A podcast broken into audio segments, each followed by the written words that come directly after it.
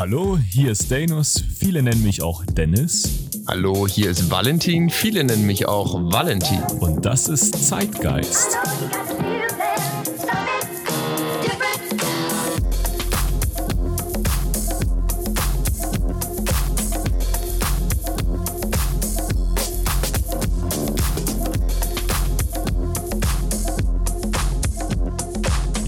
und herzlich willkommen zur dritten Folge von Zeitgeist, dem Podcast, der Sport von seiner gesellschaftlichen Seite aus betrachtet. Und ja, in den ersten Folgen schwingte Corona sehr viel mit natürlich. Und jetzt zum allerersten Mal seit dieser Zeit, seit den letzten vier, fünf Monaten, dominiert ein neues Thema die Nachrichtenwelt. Und ja, es ist, es ist kein es ist ein wichtiges Thema, aber es ist kein schönes Thema.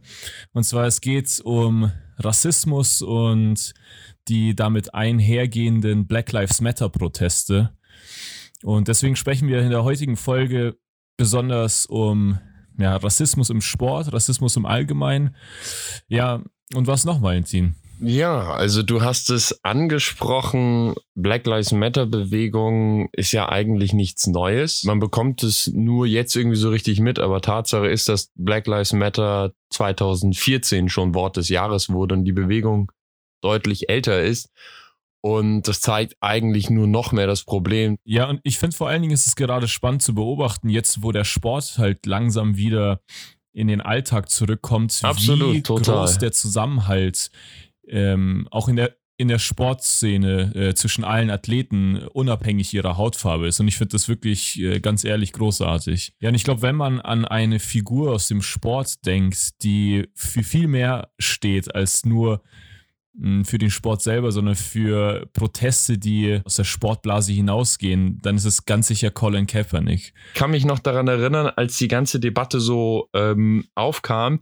Damals habe ich mich noch nicht so krass mit Football beschäftigt. Also diese ähm, die Zeit, dass ich auf Football richtig stand und so hat da gerade angefangen, aber dass ich mir jedes Spiel reinziehe, so wie heute und äh, das viel mehr über die amerikanischen Medien verfolge, war damals noch nicht so da. 2016, als das Ganze bei ihm angefangen hat, bei den San Francisco 49ers und ähm, hat man das über die Berichterstattung damals dann ja ähm, im deutschen Fernsehen bei Pro7 Max, bei Rand Sport, nur so am Rande immer mitbekommen. Die haben sehr viel, allerdings muss man dafür schon sagen, äh, drüber geredet. In den USA war das natürlich ein ganz anderes Thema, weil das halt auch deutlich über den Sport hinausging die Proteste gegen die Hymne. Äh, Colin Kaepernick, Spielmacher, Quarterback der San Francisco 49ers, ähm, ein Star der Liga damals, das kann man schon so sagen, hat sich ähm, vorgenommen, gegen, also irgendwie zu protestieren gegen die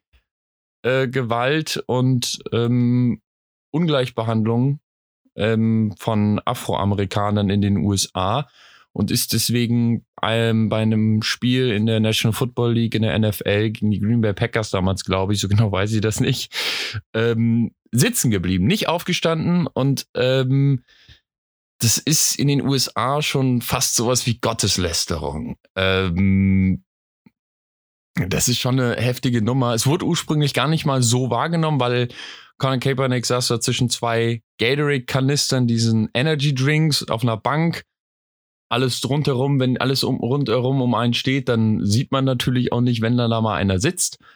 Und das hat ein Journalist äh, bemerkt und hat ihn dann nach dem Spiel darauf angesprochen und äh, Conor Kaepernick war vorher noch nicht, nicht so dafür bekannt, ähm, irgendwie besonders intellektuell oder, oder Dinge auf eine besondere ähm, Sicht heranzugehen, sondern war eher plump, hat ziemlich kurz geantwortet und äh, galt eher als arrogant und überheblich und ähm, nicht so ein starker Charakter ähm, neben dem Platz. Und das hat sich auf einmal komplett gewandelt. Da stand dann eben ein Typ vor einem, der auf einmal wusste, wovon er spricht, sehr freundlich, hat gesagt, äh, als er dann darauf, äh, also als er gefragt wurde, warum er sitzen geblieben ist, hat er gesagt, ich erzähle dir es gerne und ich beantworte es dir und hat dann ähm, sehr, sehr gute und starke Worte gefunden. Ja, auf und jeden Fall eine äh, gesagt, dass es eine, eine äh, Ungleichbehandlung in, äh, im Land stattfindet und dass er einfach nur darauf aufmerksam machen will, was ja Protest eben auch ist. Aber es gab da eben einen großen Aufschrei, der wurde noch lauter später, aber ähm, erstmal war das schon ein Statement, was er da gesetzt hat. Und hat da auch schon das eine oder andere in Bewegung gesetzt. Ja, und Auslöser damals wie heute sind natürlich die, ist natürlich die Ungleichbehandlung und äh, also direkt gesagt die, die Tötung ähm, Afroamerikaner durch, durch äh, Polizeigewalt. Und ja, heutzutage werden wir halt überflutet mit einer Masse an Videos auf Twitter und auf YouTube, wo Polizisten ganz offensichtlich ihre Macht ausnutzen. Und es ist einfach wichtig, dagegen ein Zeichen zu setzen. Und deswegen finde ich das großartig, wenn Sportler ihre Bühne nutzen, um auf Missstände hinzuweisen. Und ich glaube, ganz viele, die sich in der Sporthistorie auskennen, und eigentlich geht es auch viel weiter aus dem Sport hinaus, ähm, denken an 1968, als während den Olympischen Spielen damals in Mexiko die zwei 200-Meter-Sprinter Tommy Swift und John Carlos, ähm, als sie Gold und Bronze gewonnen haben, ähm, ohne Schuhe auf die Bühne, also auf die, aufs Podium gegangen sind, um auf die Armut äh, der afroamerikanischen Community in den USA hinzuweisen. Und dann, als die, als die Hymne angefangen hat zu spielen, haben die ähm, ihre Faust mit schwarzem Handschuh nach oben gestreckt und über die ganze Dauer der Hymne äh, ja, in den Himmel gezeigt. Und ja, das ist ein absolut historischer Moment und einer der bedeutendsten Momente ähm, der garantiert der Protestbewegung. Olympia, genau, der Protestbewegung. Und äh, das kam auch im, im Zug äh, von Martin Luther Kings Tod 1968. Die Olympischen Spiele standen, fanden erst wenige Monate nach seinem Tod statt. Hm, sozusagen als Spitze der Bürgerrechtsbewegung damals. Ja klar, man wollte auch damals zeigen, nur weil Martin Luther King tot ist, ist die Bewegung noch lange nicht tot. Und ähm, das war, wie du schon richtig sagst, ein ähm, klares Statement und auch ein wichtiges Statement, was bis heute nachwirkt. Damals ja auch sehr, sehr kritisiert, so wie heute.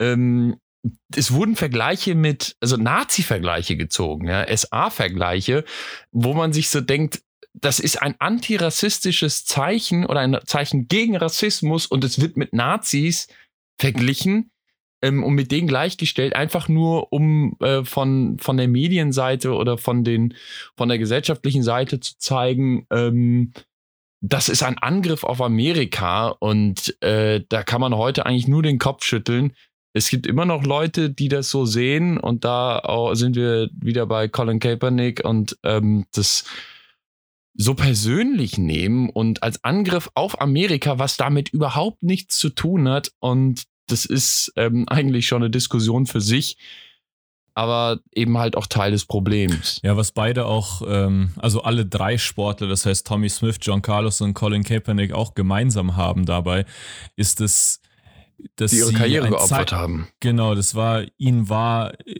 ihnen ist ein, Ze also ein Zeichen zu setzen, ist ihnen wichtiger gewesen als ihre sportliche Karriere und ähm, die beiden 200 Meter Sprinter wurden aus Olympia verbannt, äh, sofort nach Hause geschickt und haben auch danach nie wieder im Sport einen Fuß setzen können. Und mit Colin Kaepernick ist es ähnlich. Das kannst du wahrscheinlich besser erklären als, als Football-Fan. Ähm, ja, aber um nochmal auf Tommy Smith und John Carlos zurückzukommen, ja. ähm, die haben ja ursprünglich dazu aufgerufen, die Olympischen Spiele zu boykottieren. Ähm, aus diesem Grund. Sie haben übrigens auch gesagt, dass sie die, äh, die Medaillen nicht für Amerika an sich gewonnen haben, ähm, sondern für das schwarze Amerika und nicht für das weiße. Ähm, es wurden später ja auch Spiele von den UdSSR und äh, den USA boykottiert. Das waren aber andere Geschichten, politische Geschichten. Ähm, und an die Teilnehmer und an die Sache erinnert man sich heute gar nicht mehr so stark wie allein an diese Szene die beiden auf dem Siegerpodest. Von daher ähm, ist das, was ihnen widerfahren ist, ähm, vielleicht sogar besser in dem Sinne, dass sie mehr, noch mehr Aufmerksamkeit drauf ja, gelenkt haben. Ist, ähm, ja, damit einhergehend gingen natürlich auch Morddrohungen aus ähm, rechten Kreisen, selbstverständlich. Und das genau, ist, bei Kaepernick ja auch. Genau, und Ja, das ist einfach unvorstellbar. Und wenn man überlegt, 1968, ich bin jetzt nicht der Beste in Mathe, aber das ist schon, das liegt schon einige Jahre zurück. Und dass sich seitdem, was das angeht, also dass es immer noch ausgesprochen werden muss und immer noch Kritik gegenüber solchen Protesten im Sport und dann also aufkommt und dann immer wieder dieses, ja, was hat denn das überhaupt im Sport verloren? Nutzt doch eine andere Bühne. Ich glaube, die, die Menschen sind sich der Dringlichkeit dieses Problems erstens nicht bewusst und zweitens, wenn sie diese Bühne haben, dann sollen sie die auch nutzen. Also es ist, es ist diese, dieser widersprüchliche Dualismus des Sports. Einerseits, ähm, wenn sie beispielsweise wie, äh, wie Carlos und Smith ein Land vertreten und für die Flagge ähm, spielen und, und Sport betreiben auf, einem, auf dem höchsten professionellen Level.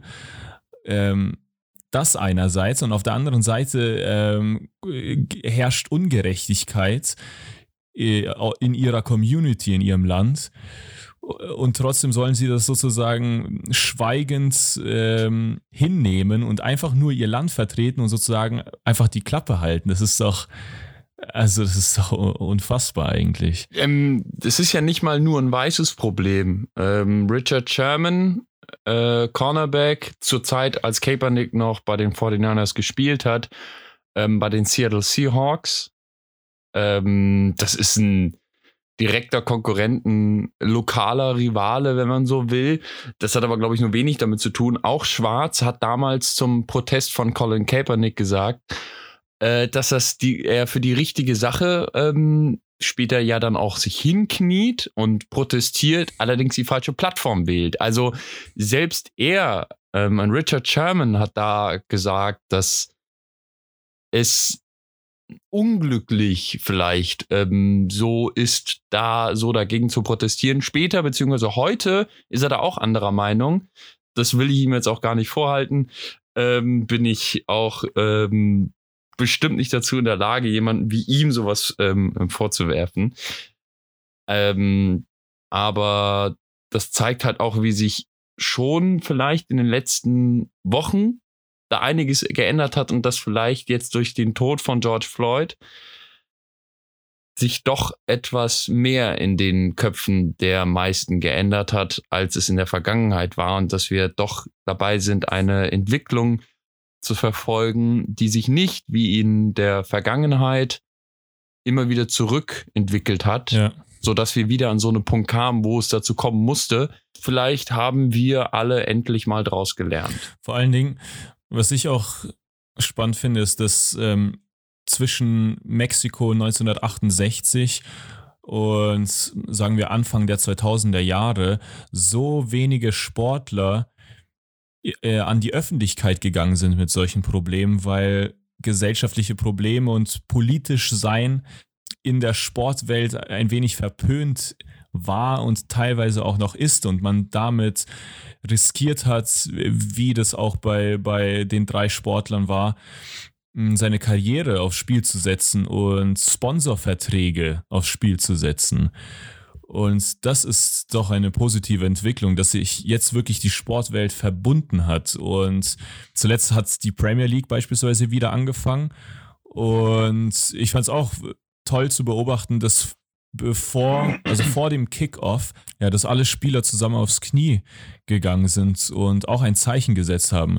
Und mit dazu auch noch alle ähm, Trikots auf der Rückseite nicht die Spielernamen hatten, sondern Black Lives Matter und ähm, auch auf der, auf der Schulter nochmal Black Lives Matter stehen hatten. Und das fand ich wirklich toll, dass in der, in der Sportwelt jetzt auch von Sponsorenseite und Ausrüsterseite wirklich alle dahinter stehen und niemand kritisiert wird, um äh, dass sie, dass sie ihre Meinung und also dass sie nach außen treten. Und generell ist es auch toll, dass so Spieler wie beispielsweise Raheem Sterling oder Hector Bellerin äh, sehr bekannt dafür sind, auch viel weit, also auch aus der Sportwelt hinauszutreten und generell über gesellschaftliche Missstände zu reden und nach außen zu treten und auch eloquent zu um sein. Um auch nochmal auf Kaepernick Mhm. zurückzukommen, du hast ja das äh, Hinknien angesprochen, das ja auch eine, ein Zeichen Ja. äh, aktuell dieser, dieser Black Lives Matter Bewegung ist. Das kommt ja von ihm und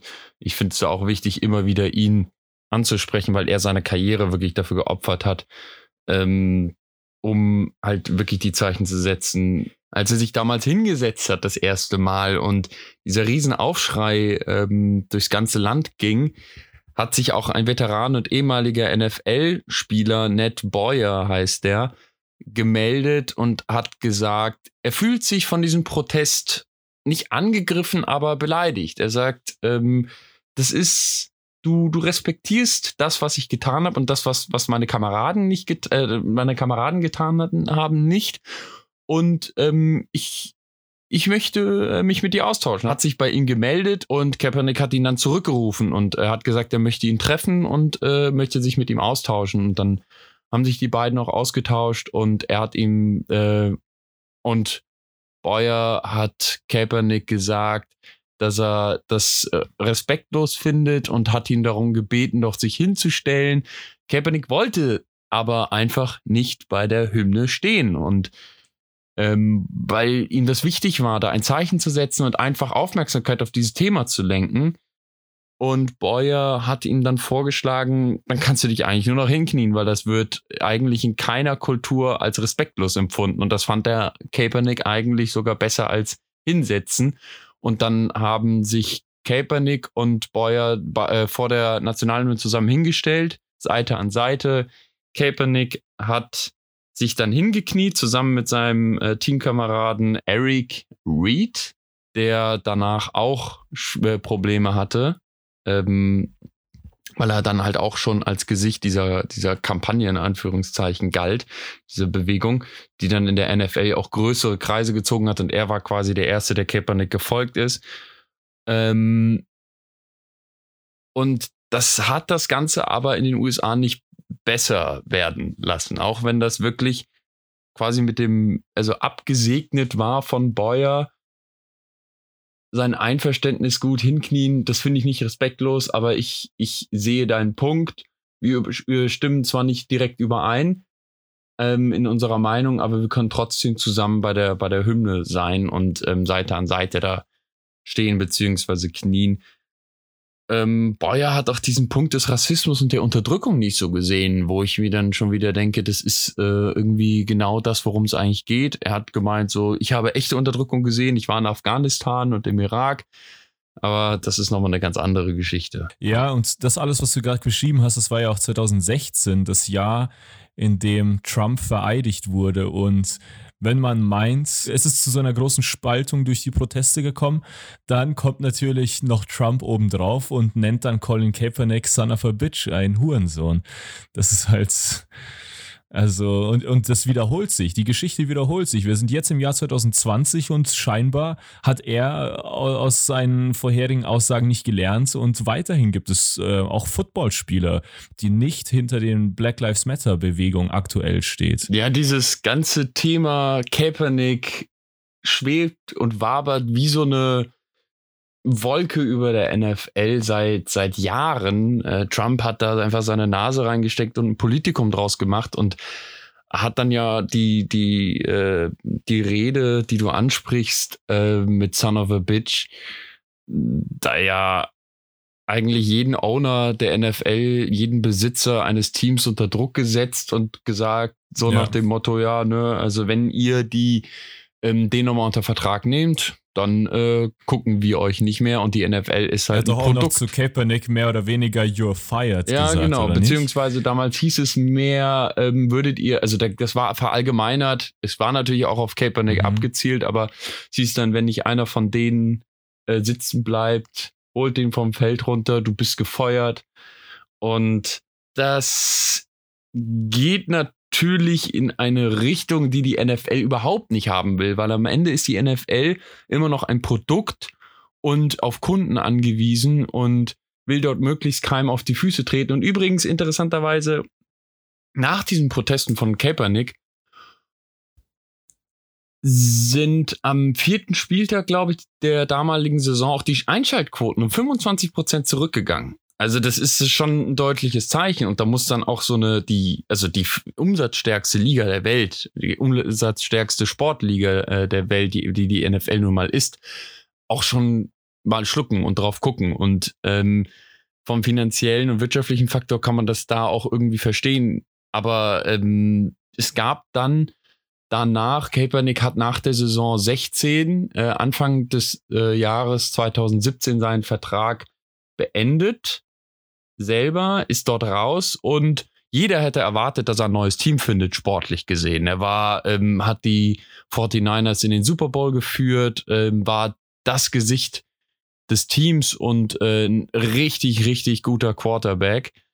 Und jeder hätte erwartet, dass er irgendwo nochmal einen Platz findet, mindestens als, als Ersatzmann auf der Bank.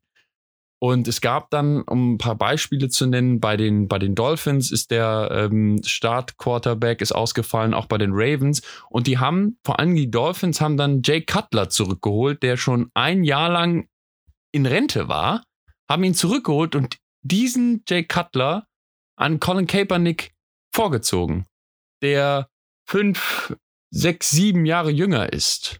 Das muss man sich mal vorstellen statt einen Super Bowl Quarterback, der bewiesen hat, wie stark er ist, wird ein Backup aus der Rente zurückgeholt. Das ist, da muss man schon schlucken. Und da wurde dann eigentlich auch jedem klar, um ja kein politisches Thema auch draus zu machen. Gibt auch einige Berichte von, von ähm, Sportmedien dazu, aber das geht doch sehr in die Spekulation hinein, dass es dort dann eine Absprache drumherum ähm, von, den, von den Besitzern der NFL gab, um Kaepernick ja nicht ins Team zu holen. Es gibt immer vor jeder Saison so eine Liste der Top 32 Quarterbacks und es gibt halt 32 Teams in der NFL und da war äh, Colin Kaepernick darunter. Und um auch auf die heutige Diskussion nochmal zurückzukommen, äh, Kaepernick ist immer noch ein Thema. Äh, Drew Brees, eine Legende, zukünftiger Hall of Fame Quarterback, ähm, wurde in einem Interview darauf angesprochen, wie er denn zu den Protesten stehe. Und er hat da ähm, ziemlich deutliche Worte gefunden, im negativen Sinne, dass er gesagt hat, ich kann keinem zuhören, der die Flagge nicht respektiert und der die Hymne nicht respektiert. Er hat das dann auch noch erklärt und gesagt, wenn er die Hymne hört und die Flagge sieht vom Spiel, dann denkt er an seine Großväter, die im Zweiten Weltkrieg gekämpft haben und dafür gesorgt haben, dass ähm, ja die Welt eben zu beschützen und äh, vom Nationalsozialismus zu befreien. Er hat dafür sehr, sehr viel Kritik bekommen. Also wenn man die NFL da die schwarzen Spieler rausnehmen würde, dann hätte man nur noch 30 Prozent der Spieler. Ähm, und da haben sich auch sehr, sehr viele gemeldet, vor allen Dingen auch Teamkameraden, die sich dort sehr distanziert haben. Und ähm, Drew Brees hat dann seinen Fehler eingesehen, hat äh, dafür muss man auch sagen, die Verantwortung übernommen, hat gesagt, das war falsch von ihm. Er hat gelernt, er muss zuhören und es geht nicht um die Flagge, sondern es geht darum, das Bewusstsein zu schärfen, einfach darauf aufmerksam zu machen, dass immer noch etwas falsch läuft und solange das falsch läuft, man die Flagge eben nicht so würdigen kann, wie es vielleicht für amerikanische Verhältnisse angemessen ist. Trump hat sich da dann auch eingemischt, hat gesagt, Drew, du, du hast das alles, äh, du siehst das alles richtig, entschuldige dich nicht dafür. Und Drew Brees hat ihm dann auch nochmal geantwortet, nein, das war falsch. Wir müssen zuhören und das, was in unserem Land vorgeht, das stimmt nicht, das gehört sich nicht und ich stimme meinen ähm, Freunden dazu. Ja, und wenn man jetzt auch die NFL und den American Football verlässt und nach Deutschland beispielsweise geht mit der Bundesliga, ähm, es ist auch spannend zu beobachten, dass sich in den letzten Jahren hier auch einiges getan hat. Ich meine, in den vergangenen Wochen haben sich unzählige Spieler mit der Black Lives Matter Bewegung solidarisiert und das, obwohl in den Statuten des DFB ganz klar festgelegt ist, dass politische Statements auf dem Platz eigentlich nichts verloren haben, ähm, ist es trotzdem wirklich schön zu sehen, dass, dass Proteste eindeutig äh, auch unterstützt werden und dass, es, dass die Dringlichkeit hier erkannt wird und ja, dass, dass die Spieler da vollkommen unterstützt werden. Ja, es ist auch wichtig, dass das erlaubt ist und äh, dass wir das durchziehen. Ähm, weil es ist wichtig, die Diskussion am Laufen zu halten. Äh, es gibt auch hier in Deutschland Rassismus. Da, da brauchen wir nicht drüber zu reden. Es ist noch gar nicht lange her, da wurde Jordan Turunariga, deutscher U21-Nationalspieler, ähm, in Chemnitz geboren, Bundesligaspieler von Hertha BSC, wurde beim Pokalspiel auf Schalke mit Affenlauten wohl beleidigt. Ich sage wohl, weil ähm, keiner hat sonst mitbekommen, dass er äh, beleidigt wurde, der Schiedsrichter nicht. Es gibt keine Kameraaufnahmen. Ich meine, in so einem großen Stadion von über 60.000, da kannst du nicht jeden, da, da, kriegst du nicht alles mit. Aber der war so aufgewühlt im Spiel und das hat man immer wieder mitbekommen. Die Teamkollegen und Kameraden haben es danach auch äh, bestätigt ähm, er ist dann am Ende sogar vom Platz geflogen, weil er halt so emotionalisiert war und so verzweifelt. Der hat geweint auf dem Platz, in der Kabine später, weil er so verzweifelt war. Ähm, da kam dann das Ganze erstmalig schon seit längerem auch Rassismus in Profifußball in Deutschland auf, was ja in Italien teilweise gang und gäbe ist. Dann gab es danach noch ein äh, Positivbeispiel ähm, in, in Münster, wo Würzburgs Leroy Carvodo in der dritten Liga, also wo nicht mehr so viele Leute im Stadion sind, auch durchaus viel, bundesweit ja auch ähm, die dritte Liga vertreten. Ähm, äh, Leroy Carvodo, der mit Affenlauten beleidigt wurde, da haben dann die Fans in Münster ein Zeichen gesetzt und diesen sogenannten Fan aus dem Stadion quasi geschmissen, also ausgegrenzt. Der wurde dann in der Polizei übergeben, Stadionverbot, alles drum und dran, wurde da damit auch richtig sanktioniert. Jan, du sprichst es gerade an, Sanktionen. Wenn man beispielsweise nach Italien blickt, wo in den äh, vergangenen Jahren besonders schlimm, genau, ja. Unzählige Vorfälle mit Affengeräuschen und teilweise auch Bananen, die auf ähm, Spieler geworfen wurden, ähm, vorkamen und die Strafen, teil, also entweder wurden keine Strafen verhängt oder verhältnismäßig geringe. Und ich glaube, eines der ähm, größten Mittel, um eben solche Dinge natürlich äh, in der Gesellschaft, also Sport ist definitiv auch ein Spiegel der Gesellschaft. Im Stadion wird man wirklich von, von allen politischen Spektren, äh, also vom ganzen politischen Spektrum Menschen finden. Das ist einfach Fakt und Natürlich kann man über den Sport und über Proteste im Sport nicht Rassismus aus den Köpfen der Gesellschaft bringen. Aber da muss man wenigstens ein Zeichen setzen und anfangen, Rassismus aus Stadien zu bekommen. Und eines der wichtigsten Dinge ist einfach äh, Druck auszuüben. Und das, äh, und wir, wir sind ja gerade bei, bei der Serie A da finde ich auch großartig, dass zum Beispiel Spieler wie Kevin Prince Boateng, denen solche rassistischen Anfeindungen ähm, passiert sind, dass die dann auch gesagt haben, so, jo, das, das reicht mir jetzt, ich, ich gehe vom Platz und alle Spieler sich aus seiner Mannschaft sich solidarisch gezeigt haben und alle gemeinsam vom Platz gegangen sind. Das ist auf jeden Fall ein Eindruckmittel und andererseits kann man halt auch finanziell Druck ausüben, äh, indem man beispielsweise, na gut, jetzt während der Corona-Zeit Geisterspiele, das macht keinen Sinn, aber ähm, dass man zumindest ähm, die, die Mannschaften stark finanziell bestraft, damit auch sie mehr Eigenkontrolle äh, walten lassen und damit einfach Rassismus wenigstens in Stadien keinen Platz mehr hat. Ja, du, du sprichst es an, in Italien ist es wirklich ein sehr, sehr großes Problem. Ich weiß auch nicht, ähm, inwieweit das dort ähm, Thema auch für die Clubverantwortlichen ist. Also ähm, jemand wie Kevin Prince Boateng hat ja auch Italien verlassen wegen äh, den rassistischen Anfeindungen. Also der ähm, spielt zwar mittlerweile wieder da, nein, tut er nicht, spielt bei Besiktas. Aber ähm, ist dorthin zwar auch immer wieder zurückgekehrt, aber ähm, es ist dort ein sehr, sehr großes Problem.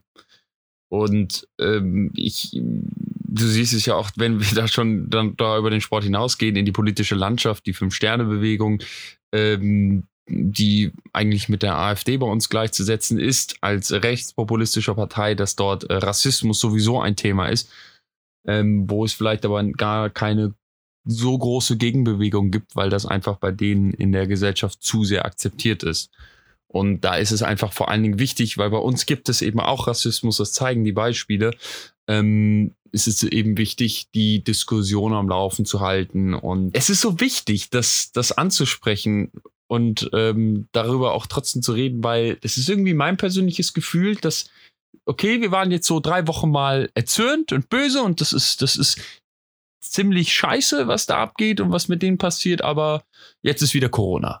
Und wir müssen uns immer wieder weiter dessen bewusst sein. Deswegen sind solche Aktionen wichtig und das halt auch ähm, fast schon alltäglich. Ich hätte von diesen Vorfällen in den USA zuletzt äh, mit den beiden äh, Afroamerikanern in äh, den Todesfällen der beiden Afroamerikaner Robert Fuller und Malcolm Harsh, ähm, die beide an einem Baum erhängt aufgefunden wurden, nichts mitbekommen, wenn ich nicht zum Beispiel CNN geguckt hätte in den letzten Tagen und Wochen weil ich da in den, in den äh, deutschen Medien recht wenig zu gefunden und gelesen habe. Als ähm, äh, ich, ich als Person oder privilegierter, ähm, der in Deutschland geboren, aufgewachsen und ähm, seine Wurzeln auch hier hat, habe mit Rassismus natürlich nicht so viel zu tun gehabt, beziehungsweise nicht so sehr erfahren ähm, am eigenen Leib, außer vielleicht mal Allmann genannt zu werden von Diomona und Valeria. Aber trotzdem kann ich mich da natürlich nicht so reinversetzen. Ich meine, wie war es bei dir? Du, du hast ähm, ausländische Wurzeln, du bist stolzer Litauer und ja. erzähl doch mal, gab es bei dir eigentlich irgendwelche ähm, Anfeindung, ich meine, die sieht man es nicht an. Genau, ja, das ist ein guter Punkt, weil ähm, es, ist, es ist auch wirklich äh, ein schwieriges Thema, weil ähm, man, man kann das einfach nicht so gut pauschalisieren. Ich meine, ich bin mit drei nach Deutschland gekommen, direkt in eine urbane ähm, Umgebung, nach München, wo viele gebildete Menschen leben. Und äh, wenn ich so an vergangene also an irgendwelche rassistischen Vorfälle oder sowas denken muss, dann fällt mir ehrlich gesagt ziemlich wenig ein. Also eines der äh, ja einprägendsten Momente, glaube ich, war, als ich einmal so einen Mathelehrer hatte, den ich wirklich überhaupt nicht mochte und ich hatte irgendwie so das Gefühl, ja, er hat schon explizit was gegen bestimmte Leute in der Klasse. Und es gab einen, es war so klassischer Vorbildstreber und mit ihm habe ich mich gut verstanden. Und äh, er war durch und durch deutsch sozusagen, äh, hatte keinen Migrationshintergrund, einen altertümlichen Namen noch obendrauf. Und äh, zu ihm habe ich mal gesagt, ich habe mich halt gut mit ihm verstanden, ich meinte so, ja, ähm, hast du Lust, äh, mal in der nächsten Stunde äh, abgesprochen dieselbe Frage zu stellen? Zuerst stelle ich sie und dann stellst du zehn Minuten lang exakt, die, äh, zehn Minuten später exakt die gleiche Frage. Er meinte, so, er meinte zehn Minuten lang. Ja, er meinte so, ja, ja, okay, lass das einfach machen. Er war auch sehr gut in Mathe. Ähm, genau. Und ich hatte halt immer so das Gefühl, ja, wenn ich irgendwelche Fragen im Unterricht habe, dann will mir der Lehrer das einfach nicht erklären.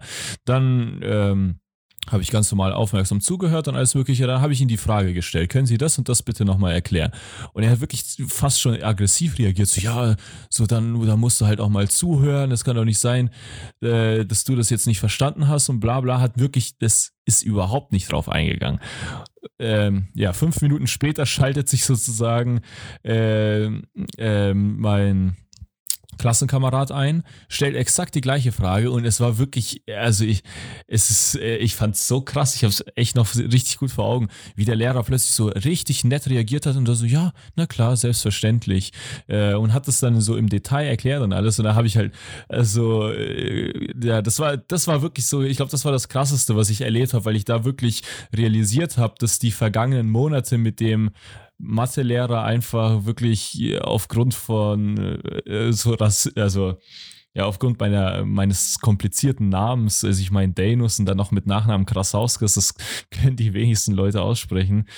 Ähm, und dass das halt daher kam, weil ich hatte noch in der Klasse viele türkische Freunde beispielsweise und bei denen war es genauso. Wir hatten uns wirklich mal zusammen äh, ge getan und sagten so, ja, jetzt werden wir einfach eine Woche lang bei dem Lehrer überhaupt gar nichts machen, weil klar, wir waren pubertier pubertierende Jugendliche, jeder war da laut und wir haben einfach gesagt, wir werden jetzt wirklich, wir werden jetzt erstmal die Streber sein, wir werden jetzt komplett äh, auf alles achten und einfach freundlich sein und es hat sich nichts getan. Der Lehrer war so eiskalt gegenüber uns und ich fand das wirklich krass. Er war auch äh, kurz vor seiner Rente und ich weiß nicht. Und das war halt wirklich heftig. Also das war wirklich so ein Moment, wo ich gecheckt habe, fuck, da läuft irgendwas schief. Und ich meine, sonst muss ich sagen, also wie, wie, du richtig gesagt hast, ich bin halt auf den ersten Blick, ich meine, äh, relativ helle Haare, ich bin weiß, äh, ich bin dahingehend auch privilegiert und ich will mir nicht ausmalen, wenn, wenn ich sowas aufgrund meiner Hautfarbe jeden Tag erleben müsste, das wäre,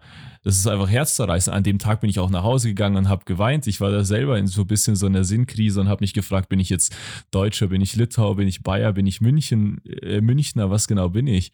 Und ja, sowas zu erfahren ist wirklich nichts Schönes. Und jeder, der behauptet, Rassismus würde in Deutschland nicht existieren, der muss auch nur mal nach nach Sachsen beispielsweise, wo äh, rechte Demos und beispielsweise Rechts, Rechtsrock-Festivals und vergleichbare Dinge absolut Alltag sind. Rechtsrock ist auch nochmal so ein ja. Thema, aber das würde hier die, den, den Rahmen sprengen. Ja, ähm, ja ich, muss, ist einfach nur ein schönes ich Beispiel. Muss, ich muss da, wenn ich für diese ganze Kultur, die dahinter steckt. Ich kenne dich ganz gut, würde ich behaupten, und äh, dich über irgendetwas ähm, so reden zu hören und äh, dann auch von dir zu hören, dass du da schon dran zu knabbern hattest, ist das, das, das bedeutet schon was. Und ähm, ja, du sagst es eben, dieser, dieser Rassismus, der gar nicht so offensichtlich ist, dieser Alltagsrassismus, das ist halt einfach das Problem. Ich habe mich selber in den letzten Wochen auch sehr, sehr viel hinterfragt und ähm, ich, ich habe ich hab auch eine bunte Familie und ich bin auch stolz drauf. Und ich bin so aufgewachsen, dass das für mich kein Thema ist, dass ich, dass, dass ich einen äh, Onkel aus dem Senegal habe und äh, ein, ein Cousin, der einen dunkleren Hautton hat. Und das, das war für mich komplett normal und deswegen war das auch nie ein Thema. Und äh, das hat auch deswegen irgendwie, ich weiß nicht, durch all diese Bewegungen bin ich mir irgendwie dessen erst so richtig bewusst geworden, was das eigentlich, ich meine, immer ähm, du weißt du das und du findest es scheiße, aber irgendwie, dass du selber was dagegen tun kannst und dass, dass es halt auch auf dich ankommt, das, das war mir so irgendwie noch nie klar. Und ähm, das ist aber trotzdem ein Fakt. Und am liebsten würde ich es in die Welt hinausschreien und äh, jedem anderen eine verpassen, der Menschen nicht so behandelt, wie sie es eigentlich ähm, tun sollten. Ja, was ich auch abschließend noch sagen möchte, ist irgendwie ein paar schöne Dinge, die ich beispielsweise aus den Protesten jetzt mitnehmen konnte, die, die man sich einfach bewusst sein sollte, ist zum einen äh, ein Zitat, was man wirklich jetzt zuhauf gehört hat, und zwar, es reicht nicht, kein Rassist zu sein, man soll auch Antirassist sein. Und das andere ist, dass äh, diese Diskussion über All Lives Matter, weißt du, selbstverständlich äh, Mattern all lives. Schönes Ding. Ist jedes Leben, ja, ist, genau, ist jedes Leben wichtig. Ja, und, und wichtig. Genau, aber darum geht's nicht. Es ist, äh, man, man, wenn, wenn wir jetzt auf der, wenn wir jetzt, ähm, keine Ahnung, eine brennende Wohnsiedlung vor, vor Augen haben oder sagen wir ein brennendes Haus äh, und die Häuser drumherum brennen nicht und die Feuerwehr kommt und äh, gießt äh, und, und sprüht Löschwasser auf die anderen Häuser und dann wundern die Leute sich so, ja, warum macht ihr das so? Und dann sagt man so, ja, äh, es geht ja um alle Häuser, weißt du, es, ist, es geht nicht ums brennende Haus, es geht um alle Häuser und es ist... Finde ich sehr, sehr treffend. All Lives Matter ist ja auch viel mehr von den Trump-Supportern und den Gegnern dieser Bewegung einfach, um zu sagen, alle Leben sind lebenswert, so wie ähm, der Regenwald ist äh, der Regenwald ist wichtig. Mein Wald hinten in meinem Hinterhof, der ist auch wichtig. Also kümmern wir uns bitte zuerst um den, um das alles ein bisschen klein zu reden, ja. Aber ich würde sagen, um das nochmal mit reinzunehmen, schön gesagt, Danos, schön gesagt. Ja, wir mit einem Podcast mit einer Zuh Zuhörerschaft von wahrscheinlich drei Personen äh, können da nicht die Welt bewegen, aber wenn jeder äh, sich, äh, sich bewusst mit den Protesten auseinandersetzt, glaube ich, haben wir auch Potenzial für eine bessere Zukunft, für, für und miteinander. Ich denke, dann haben wir schon sehr, sehr viel geschafft. Ich denke, dann haben wir ja. schon sehr, sehr viel geschafft. Das ist ja. der erste Schritt und äh, sich das einfach bewusst zu werden und nicht in äh, vier, fünf Jahren dann wieder am selben Punkt zu stehen und zu sagen, das alles war schon mal, aber jetzt ja. ist es anders. Das funktioniert nicht, weil wir müssen uns einfach das immer wieder vor Augen halten, vielleicht sogar immer wieder ähm, solche Bilder ansehen, die, die uns schauern lassen, einfach um zu begreifen, was da eigentlich ja, falsch schön läuft. gesagt. Ja, ähm, ich nehme jetzt einfach mal die Freiheit und wähle statt unserem üblichen Outro mh, mm, eines der ja, ein Lied aus einem der wohl wunderschönsten Alben aller Zeiten, zumindest meiner Meinung nach, aus dem Album What's Going On aus dem Jahre 1971 von, von Marvin Gaye. Einem Album, das seine eigene Art von Protest war gegenüber Missständen. Und deswegen hört ihr jetzt einfach zum Abschluss nochmal von Marvin Gaye den Inner City Blues. Deswegen von Valentin und mir ein Auf Wiederhören und gebt verficktem Rassismus keine Chance. Schützt euch vor Corona und Rassismus.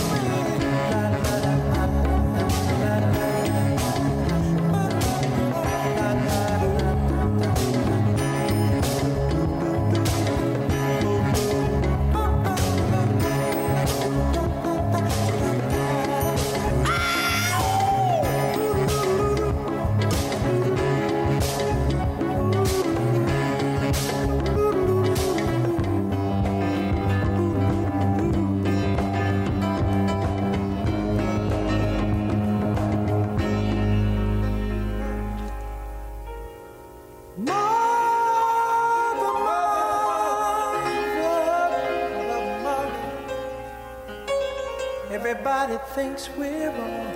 But mother, who are they to judge us? Mother, mother, simply cause we wear our hair long.